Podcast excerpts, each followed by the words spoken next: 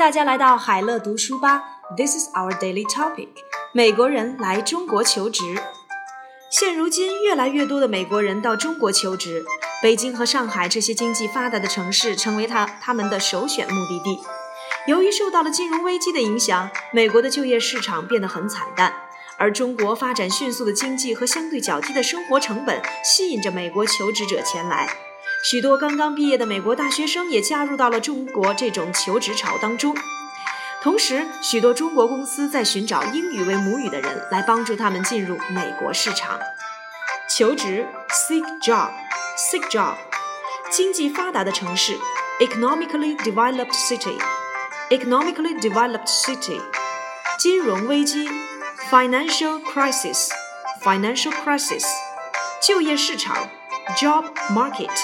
job market 变得惨淡，become gloomy，become gloomy 发展迅速的经济，rapidly growing economy，rapidly growing economy 相对较低的生活成本，relatively low cost of living，relatively low cost of living 刚刚毕业的美国大学生，fresh American graduate，fresh American graduate。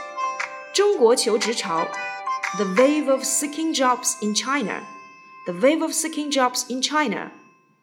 英语为母语的人，English native speaker，English native speaker。进入美国市场，get access to American market，get access to American market。Nowadays, a growing number of Americans come to seek jobs in China. The economically developed cities like Beijing and Shanghai become their first destinations. Affected by the financial crisis, the American job market gets gloomy.